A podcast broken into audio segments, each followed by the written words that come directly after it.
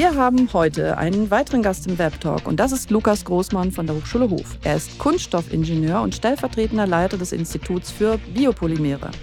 Heute geht es um das Thema Biokunststoffe.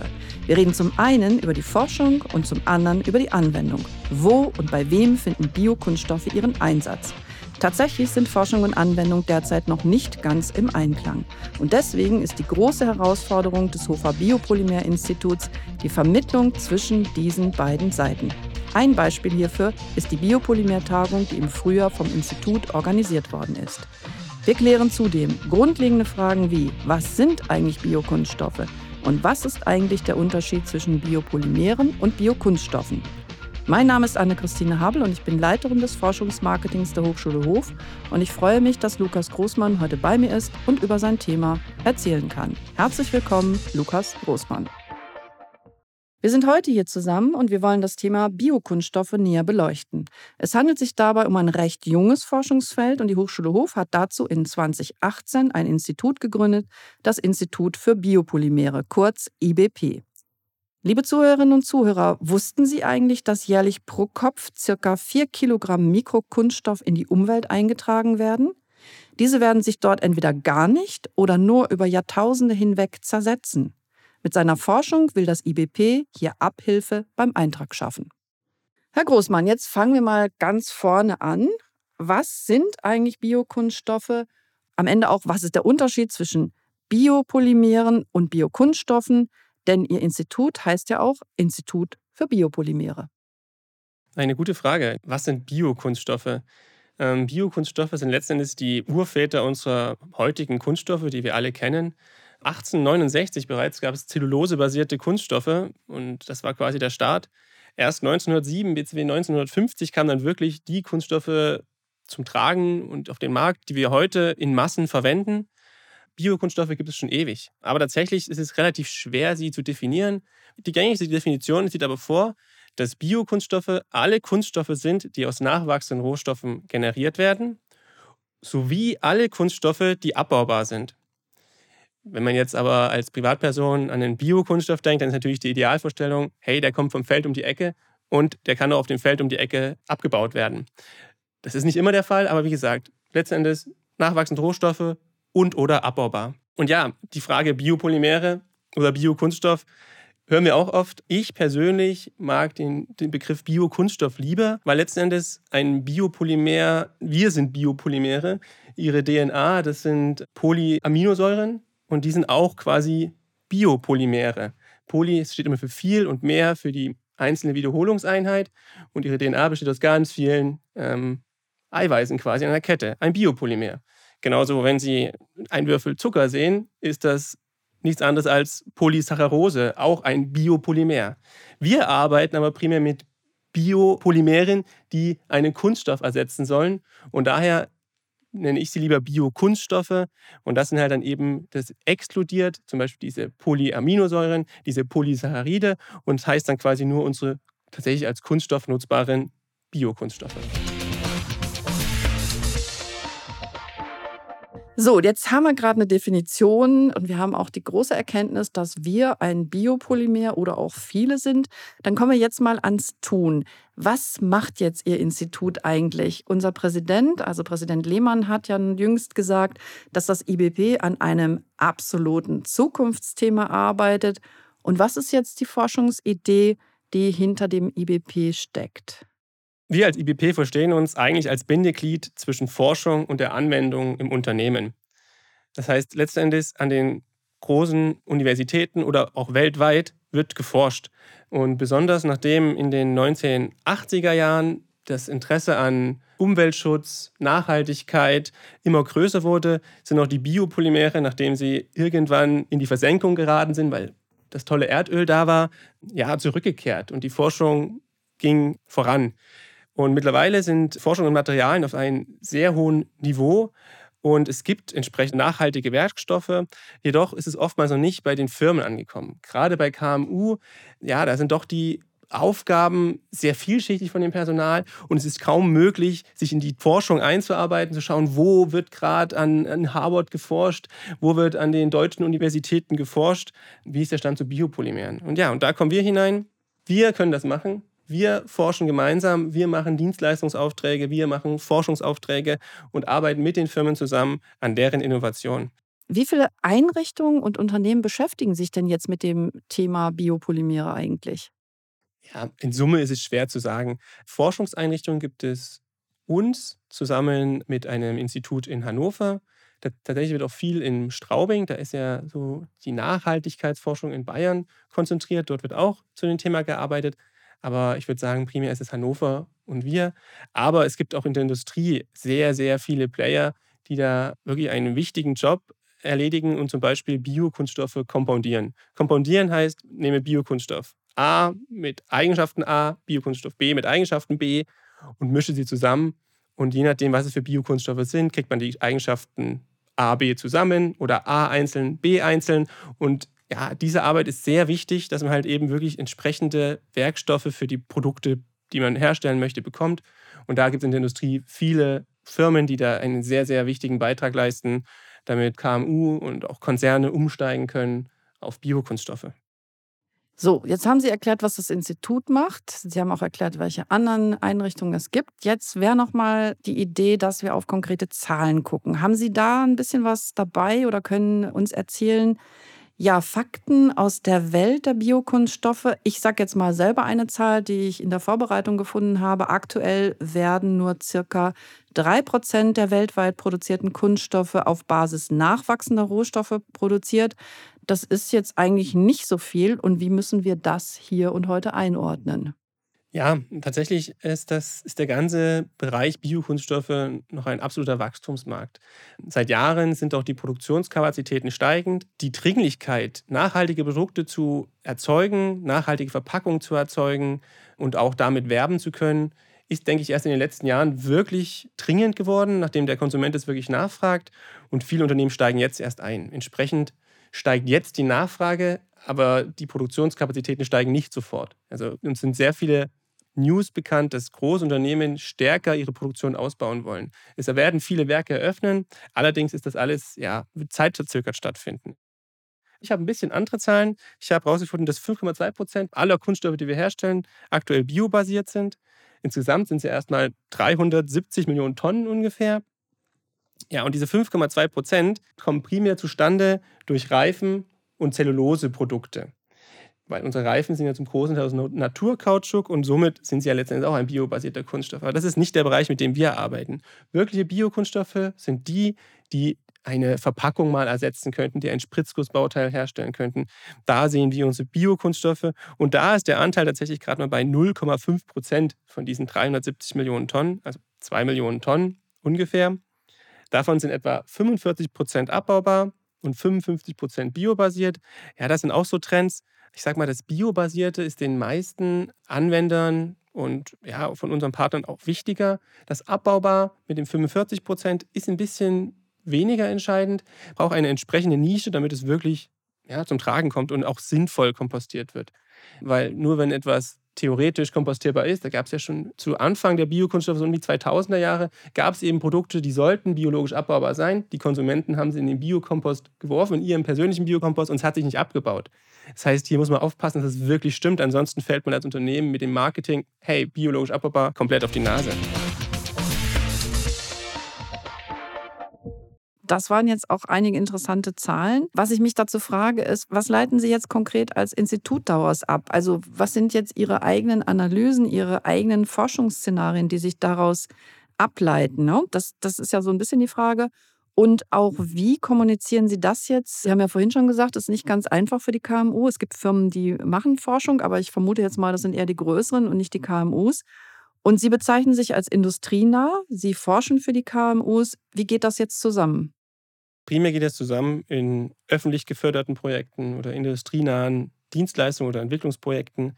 Wir veranstalten aber auch für Partner, mit denen wir noch nicht direkt zusammenarbeiten, Wissenstransferveranstaltungen. Da hatten wir öffentlich geförderte Projekte Biopolymer und Biodigi, die beide ähm, aus den ESF-Mitteln, also europäischen Mitteln finanziert wurden. Dort haben wir Netzwerktreffen veranstaltet, Symposien und haben da ja, versucht, einen möglichst breiten Kreis von KMU, primär aus der Region, aber auch national und sogar international anzusprechen, die wir dann eben ja, unsere Ideen weitergeben konnten, indem wir Anregungen liefern konnten, weil letztendlich in so einem Symposium kann man nicht das Produkt für die Firma entwickeln, aber man, ja, die wichtigen Anregungen, wo ist der Markt, was geht schon, ähm, weil da ist auch ganz oft unsere Grenze. Wir sind letztendlich die Forschung. Wir haben schon sehr viel Bezug zu der Industrie, aber letzten Endes sind die Anforderungen in jeder Firma so speziell, die Produkte so speziell. Man muss genau wissen, hey, wo drückt der Schuh? Und da versuchen wir mit unseren Netzwerktreffen, Symposien, Tagungen die Leute abzuholen, zu erklären, was geht und dass die dann bei sich in der Produktion sehen, hey, da haben die mir erzählt, da könnte was gehen. Ich gehe jetzt mal auf die zu und frage, geht bei mir was? Gerade bei KMU sind Mitarbeiter stark eingespannt. Es ist ein großer Innovationsbedarf und auch Aufklärungsbedarf nötig. Es gibt hohe Anforderungen bei den konventionellen Kunststoffen, muss man auch sagen. Also es ist jetzt nicht so, dass die, die ganzen produzierenden Unternehmen hier in Franken, ähm, in Oberfranken, Mittelfranken ganz Bayern die Füße hochlegen und sagen, ach ja, mit konventionellen Kunststoffen läuft es. Auch da sind sehr viele Baustellen, die gelöst werden müssen. Die Anforderungen werden immer höher, die Produkte müssen immer perfekter sein. Das heißt, hey, da ist nicht Entspannung. Dann möchten die Konsumenten und auch ja, alle Recyclingprodukte haben. Das heißt, da sind wir auch mit konventionellen Kunststoffen am Rotieren und schauen, wir müssen möglichst viel Recycling hinkriegen. Und dann kommen noch die Biokunststoffe drauf. Schwierige Kiste. Und da müssen wir mit den Spagat schaffen zwischen den ja, hohen Bedarf an Infos, die wir eigentlich kommunizieren müssen, einer Zusammenarbeit und der wenigen Zeit. Aber ich denke, gerade mit öffentlich geförderten Projekten kommen wir da gut hin. Wir haben auch sehr viele Partner, die wirklich interessiert sind und sich wirklich da Zeit nehmen und auch, denke ich, da wirklich Erfolge verzeichnen können, weil Biokunststoffe sind auch ein, können eine lukrative Nische sein. Also aktuell ist es oftmals noch die Nische, weil die Produktionskapazitäten noch nicht da sind, wo sie sein sollten. Das heißt, man hat oft noch Nischen, aber die können lukrativ sein.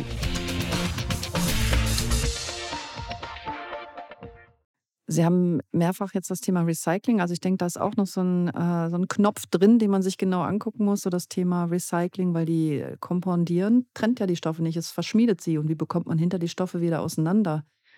Das ist bei Plastik, also sprich bei normalen Kunststoffen, ganz schwierig. Die werden dann höchstens zerhäckselt, aber die werden nicht getrennt. Und wie ist es mit den Biokunststoffen? Da sind wir eigentlich genau eine ähnliche Baustelle. Also kompondieren ja, wir werfen Material A und B zusammen und es ist danach nicht mehr trennbar. Es gibt ja durchaus die Anregung Richtung chemisches Recycling. Da kann man ja wirklich ähm, einen Kunststoff auflösen, in Lösung bringen, den anderen dann quasi separieren und beide zurückgewinnen. Aber der Energiebedarf dafür ist so enorm, dass sich das meistens nicht lohnt. Wir würden aktuell, also wie gesagt, das mag sich alles noch ändern, eher das mechanische Recycling unterstützen, dass man wirklich überlegt, okay, welche Abfälle habe ich, welche Abfallströme habe ich, wie identifiziere ich die und wie finde ich für diese eine gute Nachnutzung. Ähm, da ist es halt wirklich immer wichtig, sortenreine Abfälle zu bekommen. Das heißt wirklich, wie erfasst man Abfälle, sei es als Endverbraucher über die gelbe Tonne gut separiert oder sei es in, als Produktionsabfälle, dass man halt nicht mehr sagt, okay, wir schmeißen einfach alle unsere Kunststoffe in eine Tonne und die lassen wir dann wieder abfahren, sondern man sagt, hey, ich habe hier einen Abfall aus Polyethylen, einen aus Polymilchsäure, einem Biokunststoff, einen aus ABS und sammelt den getrennt, weil dann kann man auch gut recyceln. So, jetzt gibt es ja auch die gute Nachricht. Sie haben im Frühjahr die zweite Biopolymer-Tagung ausgerichtet. Ich würde heute noch mal mit ein bisschen Abstand dazu fragen, wie Sie die Ergebnisse der Tagung im Nachhinein sehen. Was gibt es da zu erzählen? Eine Tagung ist immer super spannend. Ähm, wir hatten super viel Vorbereitungsaufwand, super viel Stress. Ja, man fragt sich immer, ist das überhaupt alles wert? Ich muss sagen, so im Nachhinein vor allem und auch während der Tagung wird das dann alles, kommt die Belohnung quasi. Wenn man dann merkt, wie die Leute in die Diskussion kommen, sehr angenehm ist wirklich ähm, da zu sehen, dass man wirklich was weitergeben kann. Ich glaube, wir hatten zeitweise um die 220 Zuhörer Gab es so im Hinblick auf Vorträge und Diskussionen für Sie jetzt irgendwie eine besondere Überraschung auch noch dabei? Ist da irgendwas, wo Sie sagen, wow, hätte ich jetzt nicht gedacht? Ja, also wir als Forscher sind ja eigentlich schon viel an den Innovationen dran.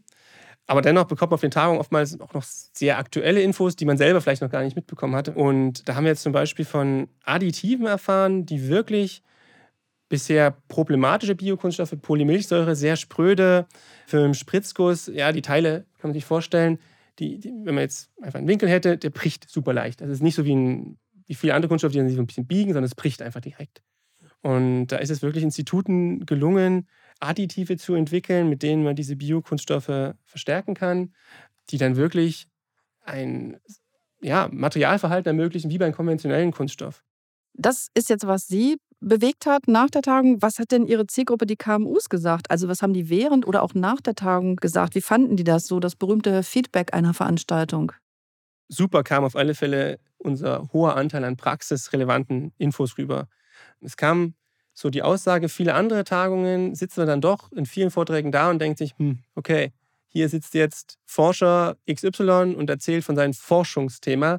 Und man denkt sich, okay, was, was nützt mir das letzten Endes als Industriepartner? Und da haben wir das Feedback bekommen, dass es bei uns ein sehr schönes Gleichgewicht war zwischen, wenn auch Forschung, dass sie sehr praxisnah war, dass man wirklich, die Leute sich auch wirklich die Mühe gegeben haben, das war auch unsere Anweisung, dass man immer versuchen soll, die Forschung möglichst auf eine Anwendung zu beziehen. Und das kam scheinbar sehr gut an.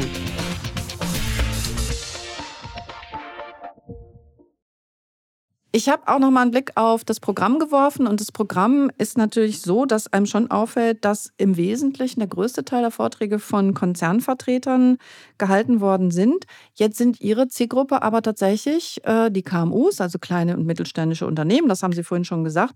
Wie passt das jetzt zusammen, Konzern und KMU? Ja, das ist, wie ich schon angesprochen habe vorhin, mit dem hohen Leistungsdruck an die KMU verbunden mit geringer Personaldecke. Ähm, das ist wirklich schwierig, ähm, da die Balance zu finden. Ähm, und da sind jetzt vor allem, wo der Markt noch relativ jung ist, oftmals noch die Konzerne, die Platzhirsche, sage ich mal. Aber jetzt gerade dann, wenn dann die ersten Schritte gemacht sind, sind es die KMU oftmals, die mit ihrer ja, agileren Wirtschaftsweise dann doch eher die Nischen besetzen und finden überhaupt. Also Konzerne tun sich auch oftmals schwer, Nischen zu finden. Das sind einfach viele KMU, die diese Nischen kennen und die die dann besetzen können. Ähm, man muss auch sagen, viele der Vorträge waren tatsächlich zu neuartigen Werkstoffen. Und im Bereich der Werkstoffe ist es halt auch üblich, dass Konzerne den Tenor angeben. Ähm, KMU sind oftmals eher bei der Modifikation.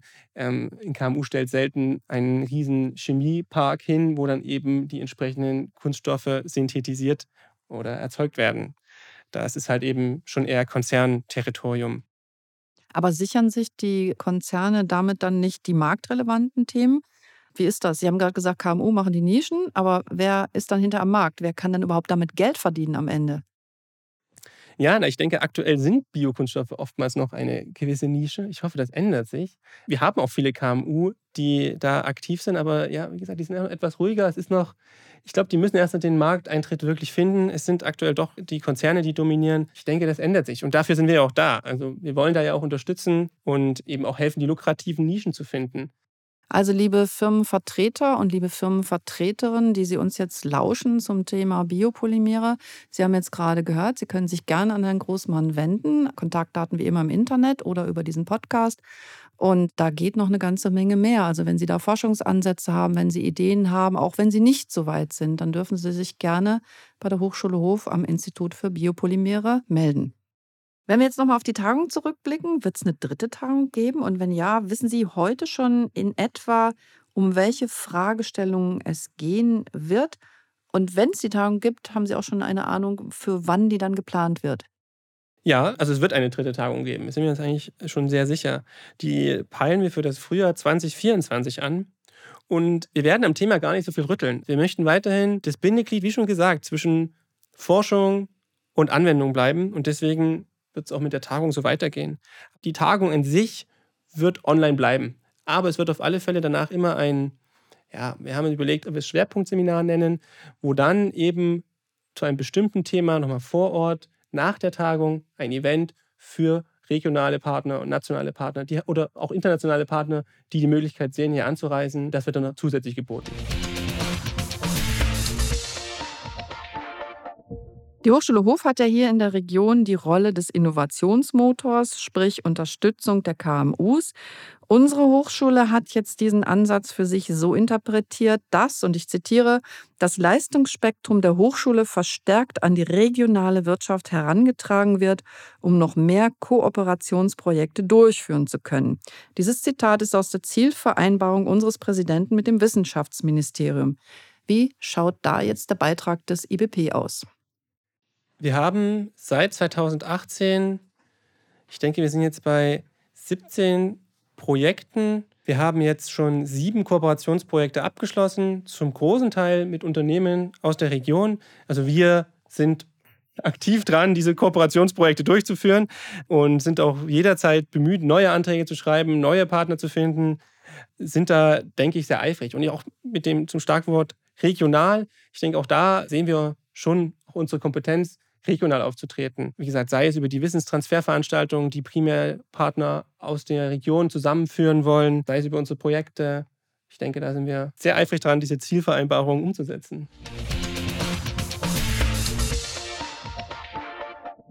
So, und wie immer an dieser Stelle zum Schluss dann die ein bisschen private Frage. Ich hätte jetzt von Ihnen eigentlich ganz gerne gewusst, ob Sie Überzeugungstäter auch im privaten Bereich sind und äh, ob Sie ein paar Tipps für uns haben, weniger Mikrokunststoffe in die Umwelt einzubringen. Was machen Sie persönlich?